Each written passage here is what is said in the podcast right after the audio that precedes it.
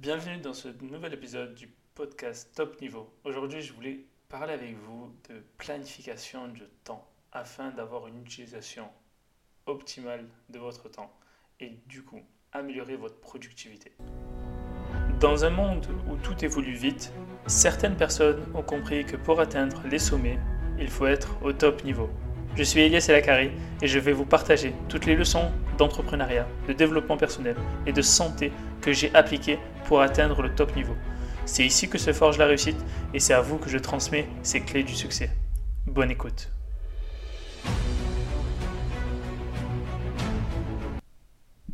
Partie, on va voir plusieurs parties, notamment deux. La première partie, c'est pourquoi c'est aussi important de planifier son temps. La planification joue un rôle essentiel dans notre efficacité, notre productivité. Et je voulais partager avec vous quelques raisons, quelques motivations pour que vous aussi, vous preniez du temps pour bien organiser votre temps. Tout le monde a 24 heures, vous connaissez cette phrase. Elon Musk a 24 heures, Bill Gates a 24 heures, euh, Bernard Arnault a 24 heures, tous les grands personnes qui ont réussi dans le sport, dans l'entrepreneuriat, dans l'artistique, bref, tout le monde n'a que 24 heures. Et ce qui fait la différence entre eux et nous, c'est la manière dont on travaille et la manière dont on gère notre temps. Et dans ce podcast-là, dans cet épisode, on va parler principalement de l'utilisation de notre temps. Parce qu'en réalité, la planification de nos activités va nous permettre de mieux gérer notre temps et de savoir qu'on va avoir des temps de travail, des temps de repos, des temps euh, famille, amis, relationnels, quoi, et des temps euh, de méditation. pourquoi pas? Et il est important d'utiliser le maximum de temps parce que le temps, c'est la ressource qu'on ne peut plus réutiliser.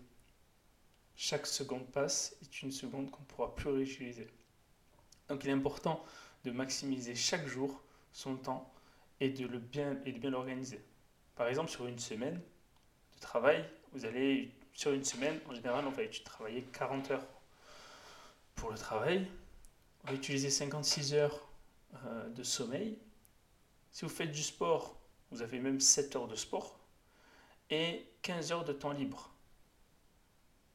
Au final, il reste sur les 168 heures qu'on a dans la semaine, 50 heures pour vous. Vous imaginez 50 heures pour vous, 50 heures pour apprendre une nouvelle compétence, 50 heures pour lire des choses intéressantes, 50 heures pour réviser et pour ses prochains examens, ses concours. 50 heures, ça peut être même un deuxième emploi. Ça peut être se lancer une activité de freelance, proposer ses services. Ça peut être euh, tellement de choses. Et sur 168 heures qu'il y a dans une semaine, et que vous travaillez 40 heures, que vous avez 56 heures de sommeil et 7 heures de sport et 15 heures de temps libre, il vous reste 50 heures pour vous.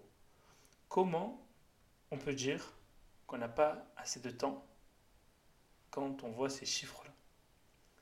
C'est sûrement qu'il y a une des raisons peut être la distraction, euh, que ce soit sur euh, ben, Netflix, les réseaux sociaux, euh, YouTube, ça peut être des pertes de temps avec des discussions futiles.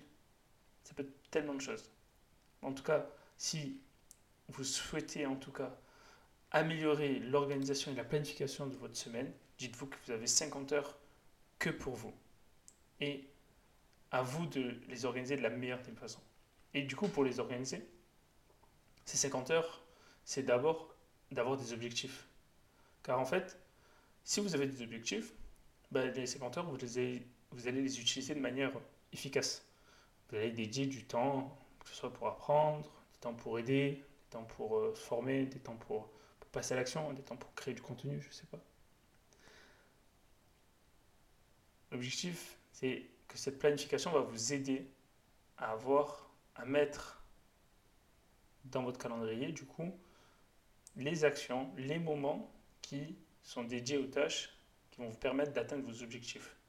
Et le fait de les, mettre déjà dans votre calendrier est une première étape dans l'objectif d'accomplir cette tâche. Et ça va vous donner aussi une direction dans vos efforts. Ça va vous permettre de rester concentré. Il y a certaines tâches qui vont vous demander plus de ressources que d'autres, notamment des ressources euh, mentales. Il y a des tâches qui vont vous demander plus de ressources physiques. Il y a des tâches qui vont vous demander plus d'écoute. En fonction des objectifs, vous allez organiser vos journées. Par exemple, le matin, vous pouvez faire des, heures de deep focus, des heures, ça veut dire de, travail concentré. L'après-midi, vous pourrez faire des réunions. Parce que les réunions, ça demande moins d'énergie, alors que euh, ça demande quand même une énergie pour écouter, pour débattre, pour, euh, pour convaincre et négocier. Mais ce n'est pas la même énergie que euh, finir un dossier, que travailler sur son entreprise, que, que mettre en place des nouveaux process, euh, de comprendre ce qui sont les, les, problématiques euh, de la semaine dernière et comment faire pour qu'ils ne reviennent plus. Donc, le fait de planifier va vous permettre de bien mettre en, en lumière si vous avez du temps dédié pour atteindre vos objectifs. Ensuite, c'est une autre manière aussi de réduire le stress. Parce qu'en fait, une fois, qu'on a planifié efficacement sa journée, ben, ça nous permet de ne pas être en retard, de ne pas faire les choses à la dernière minute. Et ce qui va réduire considérablement le stress lié aux, échéances. Euh, par exemple, faire un rapport, un rapport de stage, un mémoire ou une présentation, ben, si vous le faites tous les jours un petit peu, ça va être mieux que si vous attendez la dernière minute et que vous allez avoir un, un stress monstre pour le, pour le, réaliser. Alors pour certains, ce stress-là de dernière minute, il est euh, utile. Pour d'autres, il est terrible. pour d'autres, ils, sont malades. Et, donc en fonction de votre personnalité, il est préférable vraiment de mettre en place euh, une tâche régulièrement pour justement dire que si tous les jours ben, j'ai dédié un temps pour faire mon rapport, ben, ça sera ben, ça au moins à faire pour euh, le rendre dans les délais qu'il faut. Donc ça va forcément réduire votre stress et vous serez plus, euh, moins anxieux. comment du coup, est-ce qu'il y, a des, est qu'il y a des règles de planification? Il y, en a, il y en a trois principalement euh, de règles qui vont permettre de de planifier vos, journées. La première, c'est la règle des trois tâches. Euh, chaque jour, essayez d'identifier les trois tâches les plus importantes et concentrez-vous uniquement sur ces trois tâches. Ces tâches doivent être alignées sur vos objectifs long terme et avoir un impact significatif sur votre travail. Il est important de, vous dire que avec la règle des, 80-20, ben, que ces trois tâches-là soient vraiment, vraiment les plus importantes et vous travaillez que sur ça honnêtement, j'ai jamais utilisé pour moi ça. Je sais que des entrepreneurs l'utilisent. Pourquoi pas le mettre en place pour vous? Moi, je pense que en fonction de, ce que vous pouvez faire, vous pouvez pas être de partout en même temps. Donc, trois tâches, ça me semble cohérent pour avancer en tout cas sur votre travail. Euh, vous pouvez pas faire à la fois la vente, la création de contenu, les facturations, les relances clients, les appels. Euh, déjà, ça fait cinq ça fait 5 tâches déjà.